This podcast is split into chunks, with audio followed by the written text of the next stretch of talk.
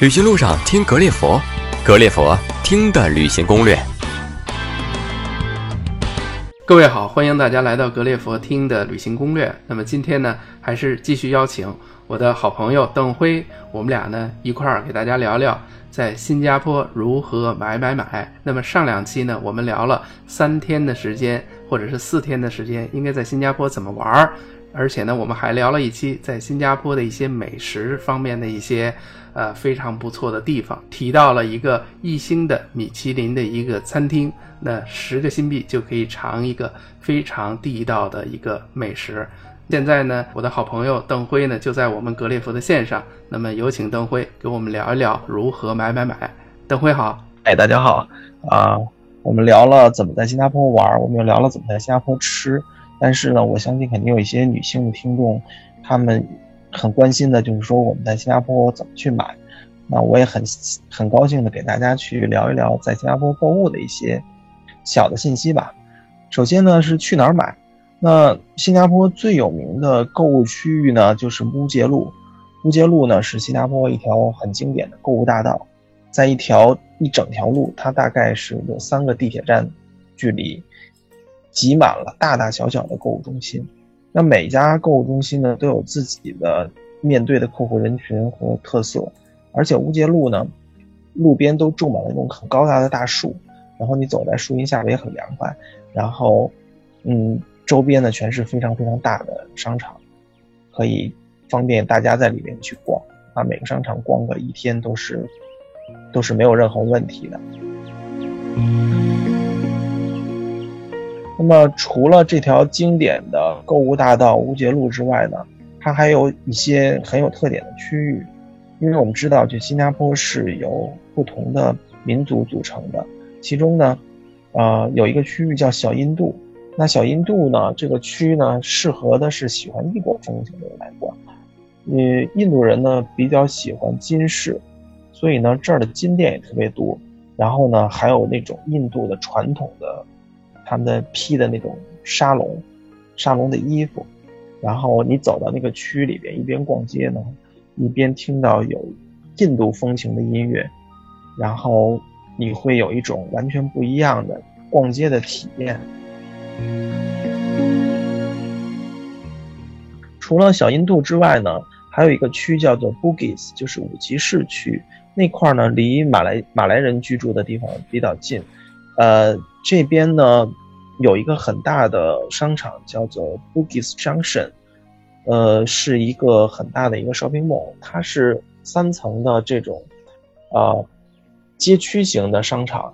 然后里边有一家一家的小店。我很多的朋友呢，每次来新加坡就喜欢在这边去逛。呃，除了 Bugis 之外，我自己很喜欢的一个商场呢，叫做 Vivo City。Vivo City 呢，离圣淘沙岛的入口很近，应该是全新加坡最大的一个商场。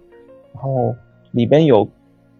各种琳琅满目的商品，然后不同的种类的品牌的商店，而且呢，光超市就有三个大的超市，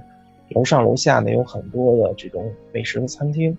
所以每次呢，我就直接在 Vivo City 里边去逛，一逛就逛一天。然后就能把一家老小所需要的所有东西都在这个商场里边买买到了，而且它的特点就是它交通非常方便，下面就是地铁站，然后有很多呢进出圣淘沙岛的这些游客呢也愿意在这里边去吃啊买啊，这几个地方都是在新加坡非常好的购物的区，是我推荐给大家的，非常棒啊！你去这个新加坡都四五十次了，那么你觉得新加坡？呃，有什么最值得买的东西吗？或者说，你每次去新加坡都买回点什么来？呃，我一般现在去的时候呢，就是可能经常会有好多朋友给我委托去买那些，呃，比如说肉干儿，啊，带回来给家人。然后呢，还会买一些调料，像做肉骨茶的调料，或者是做这种螃蟹的调料。呃，会买。我有一个朋友在讲，就是其实新加坡买手表还是蛮便宜的，在整个东南亚地区，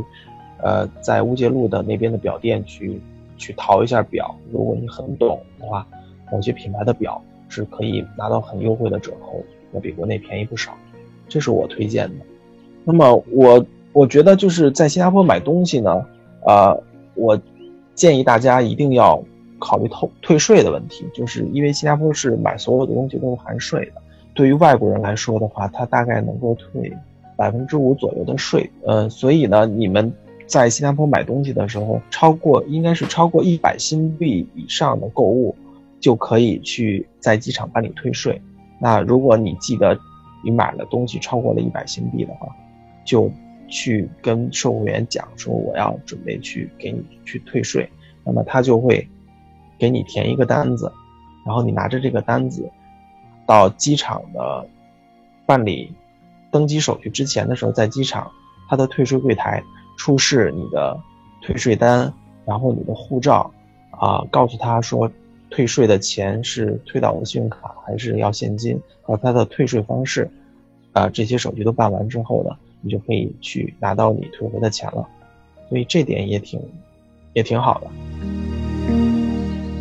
了解，哎，我再问两个小问题啊，一个是关于支付方面的。那么现在国内在这个用微信、支付宝很方便，在新加坡呢有没有这样的方便的支付方式？另外一个呢，刚才说到退税呢，那是不是有很多商店就是直接可以退掉了，而不需要再去机场跑这个手续了？啊，只有一个店是可以直接退的，就是在乌节路的 DFS，它那里边是免税店，所以在那边是。不需要去办理退税手续的，嗯，其他的地方商店你还是要在机场办理退税。明白，是这样啊。但是呢，新加坡有一点很方便，就是到现在为止呢，它是接受银联的，嗯，所以你在买东西的时候啊，给他去讲说，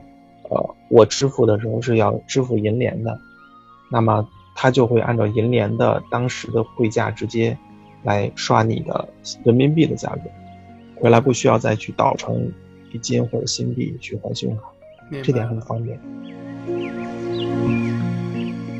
啊，那就是说微信和支付宝这个现在还呃使用的频率还不是很高，对吧？对，有些商家是可以接受的，但不是所有。这边还有什么一些啊？我我还觉得有一个地方是大家嗯一定会去的，但是呢。又会经常忽略掉的一个购物的地方，那就是樟宜机场。新加坡的樟宜机场是我就是走过世界各地这么多机场里边，我觉得商业化最好的一个机场。那整个机场呢，它是分为三个航站楼，但是这整个三个航站楼实际上就是三个巨大的商场。所以，如果大家乘坐飞机的时候有时间，最好最好是留出两个小时以上的时间，在樟机场好好的去逛一逛。嗯，无论它的化妆品，还是它的一些啊服装，还有它的一些电器，包括手表，你都会拿到非常非常理想的一个价格，很便宜，非常便宜，而且购物的这种环境和购物的体验都非常好，所以一定要留出两个小时在樟宜机场购物哦。哎，这个挺好。那么就是在我们结束之前啊，那么等会还给我们告诉，在樟宜机场啊回来的时候还可以留点时间在里边再买买东西，确实还很方便啊。那在那里边应该就是直接就是把税免掉了，也不用去这个直接还要去退税，很麻烦。没错，对，哎，这个方法对对对，嗯，这个这个不错，嗯。那么好，那今天呢，我们用了一点时间给大家简要的归纳了一下，那么在新加坡买买买的一些小攻略和小贴士。那希望我们归纳的这些内容呢，能够帮到您去新加坡旅行。那么我们的这些文字版的内容呢，也会通过我们的微信号是听格列佛的全拼，呃，推送给大家。也欢迎大家持续的关注格列佛听的旅行攻略。那么之后呢，我们还会就新加坡。交通以及新加坡一些人文和历史方面的一些小故事，继续跟大家有更近距离的一些互动。那么也呃继续会邀请我的好哥们儿邓辉跟大家来聊聊新加坡更多的一些文化和历史方面的一些事情。那么谢谢邓辉，谢谢大家的收听，谢谢。